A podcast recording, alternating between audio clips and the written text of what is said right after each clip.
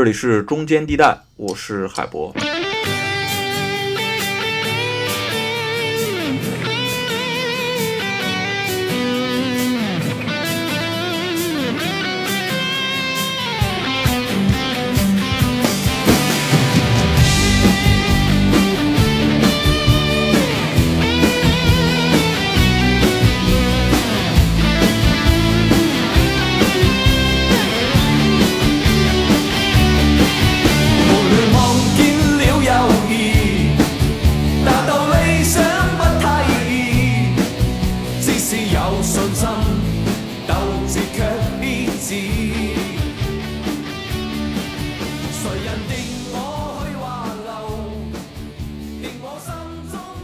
最近一段时间，关于这个外卖员工的讨论很多呀，关于这些群体的这个劳动权益保护问题啊，平台和他们的之间的这个劳动关系问题啊，嗯，这个话题呢确实是很重要的。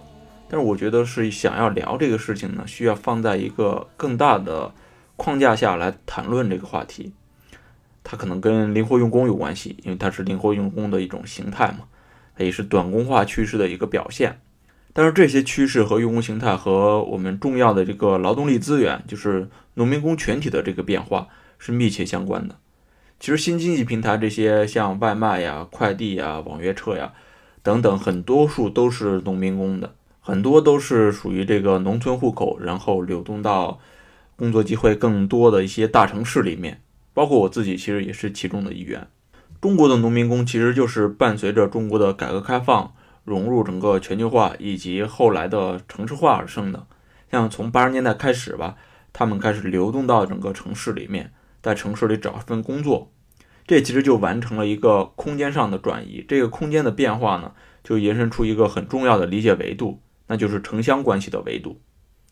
因为我们是一个二元的关系体制嘛，还有另一个重要的维度就是进城之后做什么，当然就是要进入工厂了。那进入工厂就是要进入到整个资本领域，进入到工业生产的领域。那劳动力就要和资本进行结合，那必然就有了劳资关系这个维度。所以理解中国农民工这两个线索跟维度是互为一体的。那在新中国的历史上，直到改革开放之前，其实是没有所谓的农民工问题的。有人就会说，民国时期那有吗？那当然有了。那上海像这种工业城市，它就有明显的这种码头工人。那这些人大部分都是江苏啊、安徽过来务工的。其实更早从洋务运动开始吧，整个农村人口就开始规模化的流入到城市中了。严格来说，农民工在新中国的一开始也是有的。从四九年开始，每年从农村迁入到城市的人口在两百万以上。五五年这一年超过了三百万，五七年到五八年都到了四百多万。那因为经济上你属于这个计划经济体制嘛。那人口就很难是一个市场化流动的机制，所以当越来越多的农村人口进入到城市里的时候，城市的工业生产它的承载能力它就完全达不到了，于是呢就开始有了所谓的限制政策。这个限制政策是从五七年开始的，当时国务院通过了一个关于各单位从农村中招用这个临时工的暂行规定，这个规定呢就明确禁止了企业。单位私自招收这个流入的农民。到五八年呢，全国人大常委会通过了《中华人民共和国户口登记条例》。这个条例呢，将全国居民分为农业户籍和非农业户籍。那这就有了所谓的户籍制度。其中呢，第十条是这么规定的：农民从农村迁往城市，必须持有这个城市劳动部门的录用证明，或者是学校的录取证明。或者是这个城市户口登记机关的一些准入证明吧。你如果没有办理这些相关的手续，就属于盲目流动。那属于这个盲目流动呢，就是违法行为。所以盲流就是农民的这个盲目流动，这个称呼其实是很不尊重人的。那从五八年开始呢，就用户籍制度开始管理人口流动了。从此呢，大多数的农民就只能在自己的农村土地上了。那进入到城市自由流动的大门，其实就关上了。这个局面呢，直到八十年代改革开放才开始有所改变。因为广东开始承接一些港资企业嘛，那江浙一带呢，则是由地方政府啊、村集体啊，他们搞一些这个乡镇企业。大洋大河里面的雷东宝不就是干这个集体企业这事儿嘛？那工业化呢，就需要这个劳动力，而且不管是广东这个珠三角啊，还是长三角，那时候他们能做的就只是这些劳动密集型的产业，能承接的都是亚洲这个四小龙淘汰之后的一些产业，那自然就需要一些大量的劳动力，而且呢还得廉价。所以当时被政策捆在自己土地上的已经快三十年的农民吧，又能流动起来了，他就开启了一个属于中国的一个农民工时代吧。可以说，我记得在我读书的时候，新世纪的第一个十年，像报纸啊、电视啊、电影啊这些社会性的媒介都在大量广泛的讨论农民工的话题。像管虎拍过这个《生存之民工》，王宝强演这个盲井。报纸上有各种各样的矿难型的报道，有轰轰烈烈的，甚至可以写入历史的这个孙志刚案。但是，为什么对于这个农民工的关注会在新世纪的第一个十年达到高潮呢？要明白这个事儿，可能就需要回溯一下，在九十年代、八十年代发生了什么，需要重看一下那时的农民工在经历着一些什么。根据这个温体军老师的回忆啊，一九八五年的一号文件，当时就有讨论过说。进一步这个开通城乡的问题，当时这个问题呢是杜润生提出来的。当时杜润生还是这个农村政策研究室的主任啊，他们提出来要开通这个城乡，要给这个农民进城的机会。那这个建议呢，本来领导同志是愿意考虑的，这是这个温启军老师回忆的啊。咱也不知道这个领导同志是谁，但是呢，本来领导同志考虑同意的事儿，受到了几乎所有部门的反对。反对的原因也很简单，就是城市呢承接不住这么多人进来就乱了。这其实就是很多人都是这么理解的啊，就是放开就乱呀等等。那只想着乱，那你这个城市的治理在哪里呢？那你的治理技术、治理能力先不谈，那就先谈乱了。这和我们最近这个什么疫情期间的战时状态几乎是一个道理啊，其实都是懒政。最后呢，八五年这个一号文件的结局呢，就是不了了之了。也没有进一步呢，在开通城乡上提供一些政策性的支持，只留了这么一句话，叫允许农民自备口粮进城务工。但是如果对九二年之前的中国社会有一些基本认识的话，这个自备口粮的难度啊是可想而知的。你像马未都他自己回忆过，他一个北京人去这个上海出差的经历啊，得先把这个北京的粮票兑成上海的才能用。或者呢，你就得拿这个全国通用的粮票，这个其实是很少人才有全国通用粮票的啊。农民怎么可能有呢？就是拿钱你也买不到口粮呀。粮票这个事情在九二年时候才取消了。与此同时的是，九二年有一个南巡讲话嘛，进一步扩大开放，这才有了真正大规模的进城。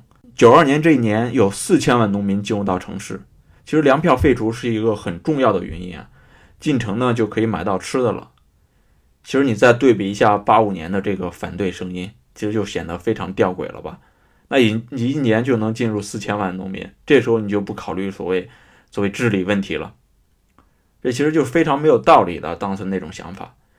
九二年四千万农民的进城确实也带来了问题，像社会治安问题啊、交通呀、出租房啊等等一系列这个城市管理的问题。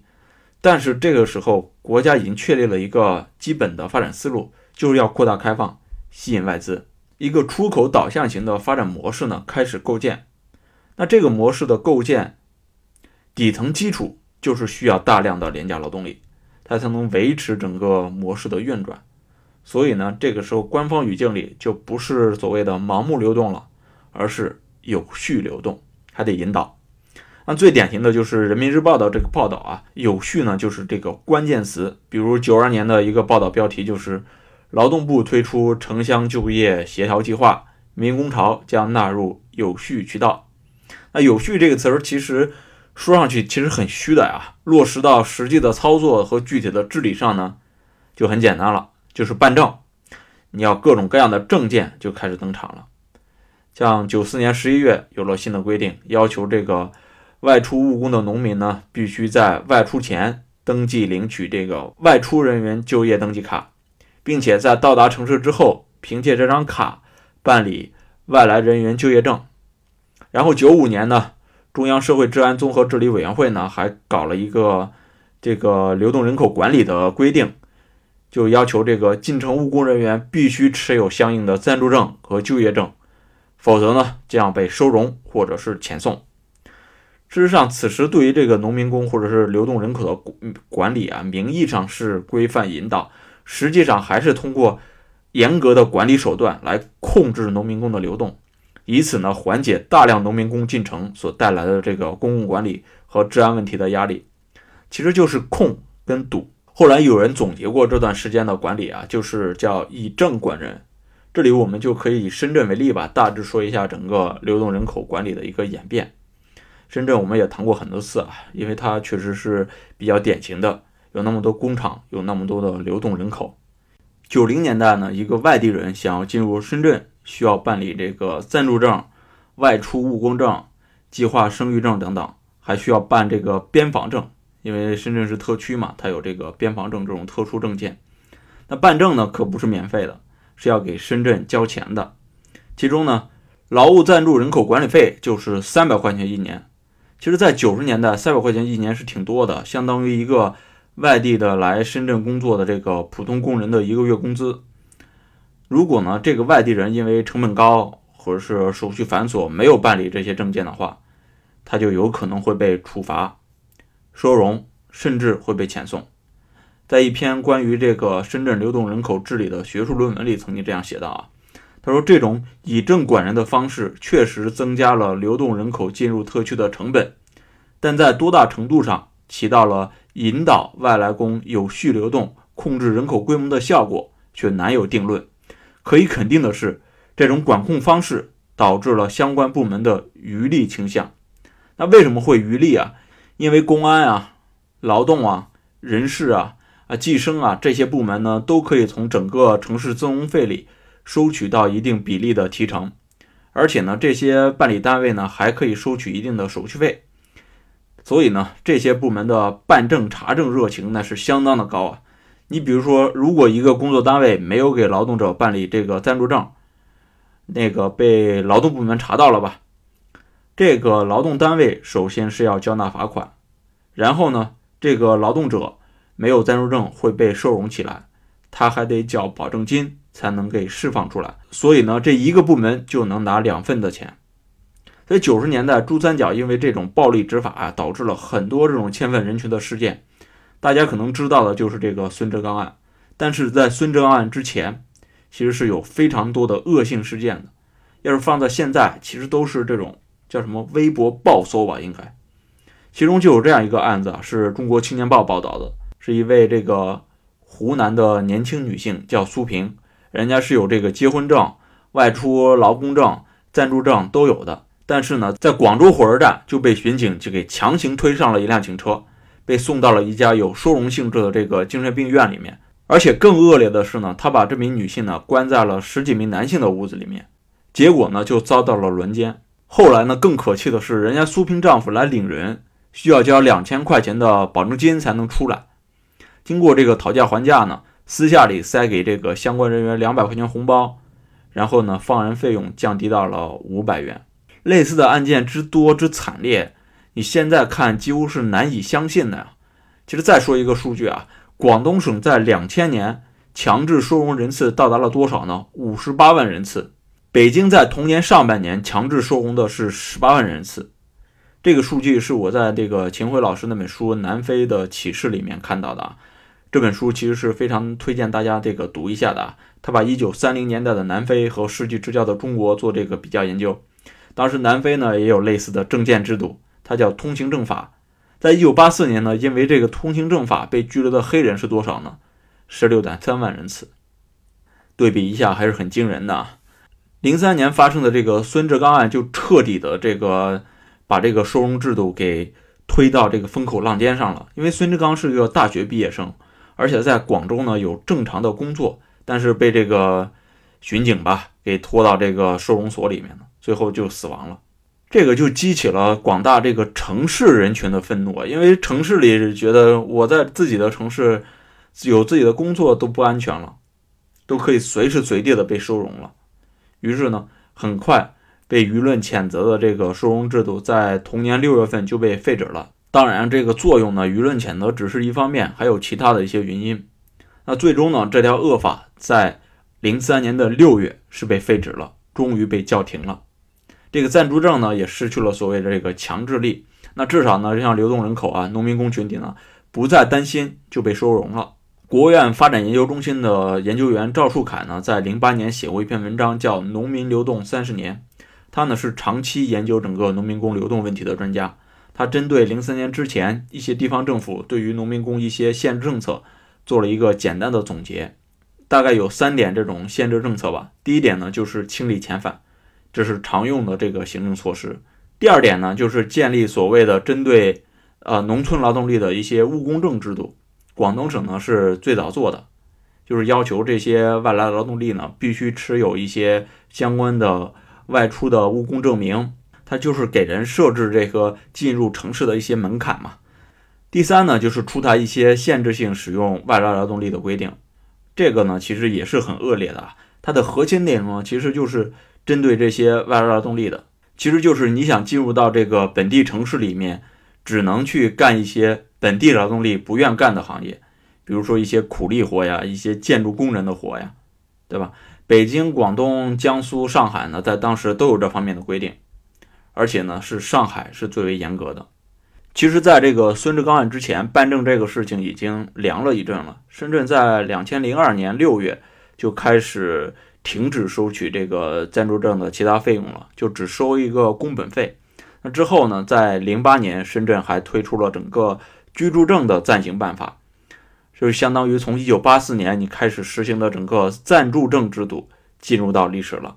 暂住证呢，开始被这个居住证所代替了。现在最新的报道是啊，在户籍改革上其实又更进一步了，一些具备条件的整个都市圈呀，或者是城市群。开始讨论这个同城化累计互认这个概念，那试行呢以这个居住地登记户口制度，其实呢就是更好的去呃引导外来人口去落户，这应该说是又往前迈了一步吧。其实从整个城市户籍管理制度上看，从暂住到居住其实是走了近三十年的，农民从农村走向城市的合法合规道路上，其实也走了三十多年。这三十年呢，其实只是第一步，就是农民可以进城了，可以进城工作了，可以大大方方的进城了，不怕被遣返回去了。那上面我们谈了这么一大段，其实就是一个农民工进城史，它更多的反映的是一个二元关系，就是国家对于城乡制度的一个变化。但是进了城开始务工，这就涉及到第三方了，那就是资本。那劳资关系也是整个农民工话题里绕不开的一个观察维度，因为进城务工呢只是第一步，怎么融入城市，怎么落户扎根，怎么在城市里面更好的生活，实现所谓的城市再生产，它又是一个比较核心的问题。按道理讲呢，本来你这个城市就在空人，那那些已经合规流入到城市内的人口，应该获得一些基本的城市服务了吧？但是呢，事实上也没有，所以呢，这三十几年的时间里。一个外地人，即便以合法合规的方式流入到深圳这样的城市，他也不能获得基本的城市公共服务资源。那工作在城市，那再生产呢，就只能在农村了。这其实就是制度安排上的一个结果呀。农民工家庭只能呈现出一个分离的状态，就是两个人进城务工，那他们的孩子跟父母就只能留在农村了，或者一家里只有一个男性出去工作，每年过年回来呢，拿着工资。给孩子上学，给老人看病，那这个局面呢，一方面是农民工收入低的问题，那另一方面呢，就是你的整个社会保障的问题。农民工在城市里呢是没有基本的这个公民权利的，特别是这个社会权利。这么说可能比较虚啊，咱们还是举例来说明。比如说子女的这个教育问题，很多子女是没有办法入学的，孩子呢只能在农村，那有入学的就需要缴纳这个借读费。就是要花钱购买基本的这个公共服务啊。有学者在法理上就认为，像戒毒费啊、城市增容费啊，其实就可以视为是对基本公民身份的一个购买。看到了，公民身份都得需要购买了。直到二零一零年，深圳按照这个广东省政府的文件规定，它全面取消了这个义务教育阶段的这个戒毒费。自此呢，深圳流动人口用这个金钱购买公民权利和公共服务的历史呢？才基本上终结掉了。这里还只是深圳啊，其他地方到现在依然还有。根据写《大国大城》的陆明统计啊，中国的劳动力流动过程中呢，举家迁移的比率只有百分之二十。所以呢，中国仍然有五千万的留守老人，一千多万的留守女性。与此同时呢，由于各个城市的这种政策性的排外，像教育歧视，根据这个两千一零年的人口普查显示呢，留守儿童的数量超过了六千一百万。刚才说了一下这个教育问题，再比如说这个医疗问题，那国际上有这个研究移民的，都会用到一个所谓的健康损耗效应，它就是说。由于移民呢，更多的从事的工作呢都是比较差的，所以他们必须更多付出这个体力劳动，面对更恶劣的这个工作环境，这就使得他们的健康损耗强度就比较大了。随着时间的推移呢，普遍性或者常识性的现象就是，移民的损耗一定会比本地的原住民是更为严重的，他们最初的那种健康优势也会逐渐的消失。那陆明和他的团队研究了一下。中国内部移民的这个健康损耗问题啊，他就是把这个城里的移民和城里的本地居民做比较，但是呢，他们并没有发现城市移民有更严重的这个健康损耗问题。根据这个中国社会调查二零一零年的数据分析显示，在中国进城打工的农民工平均来说比城市居民还要更健康，也比他们留在家乡的同乡更健康。那为什么呢？这几乎是不符合这个常理的呀！难道是因为城市保障太好了吗？你要是这么想呢，就也许是过于天真了。真实的情况是，这些城市的移民呢，随着年龄的增长，因为他们大量从事建筑业或者制造业，这些农民工呢，在身体健康出现问题的时候，他们就回到自己的老家了。而一直留在城市里的呢，则是相对比较健康的人群。那正是因为这样的选择性的效应，才出现了前面所说的那留在城市里面的年龄大的农民工，并没有出现更严重的健康损耗效应。陆明友这一段写的是非常好啊，我读一下。他说：“换句话说，这种表面上的与众不同的成就，其实只是一个童话。它的现实本本是大量农民工进城，为城市消耗了他们的青春和健康，而在他们进入中年之后。”却回到了他们的家乡，这意味着中国的城市存在着某种筛选机制，相对健康的留下来了，而不健康的负担却还是抛给了农村。这当然就是和劳资关系是强相关的。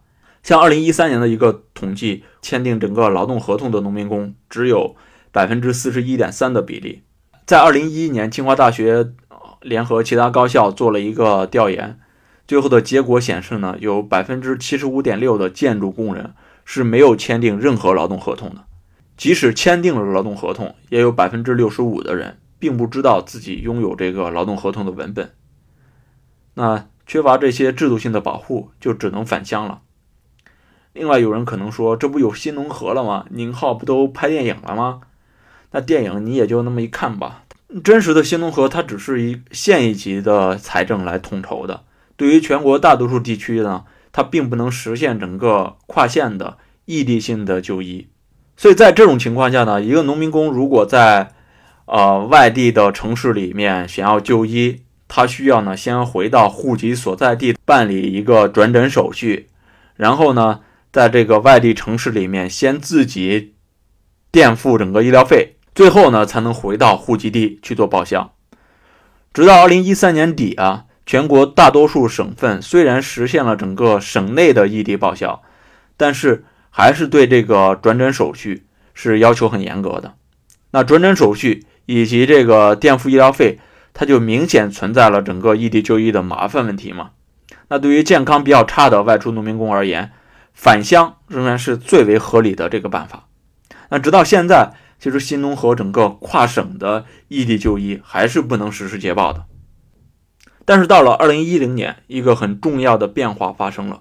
二零一零年也是一个很重要的节点啊，因为在一号文件里面首次使用了这个新生代农民工的提法，而且呢开始试图去解决新生代农民工的市民化问题。也几乎是同时，也在二零一零年，清华社会学系的郭玉华老师跟沈源老师合写了一篇很重要的文章，叫《当代农民工的抗争与中国劳资关系的转型》。那二零一零年那段时间的劳资纠纷冲突、罢工其实是非常多的。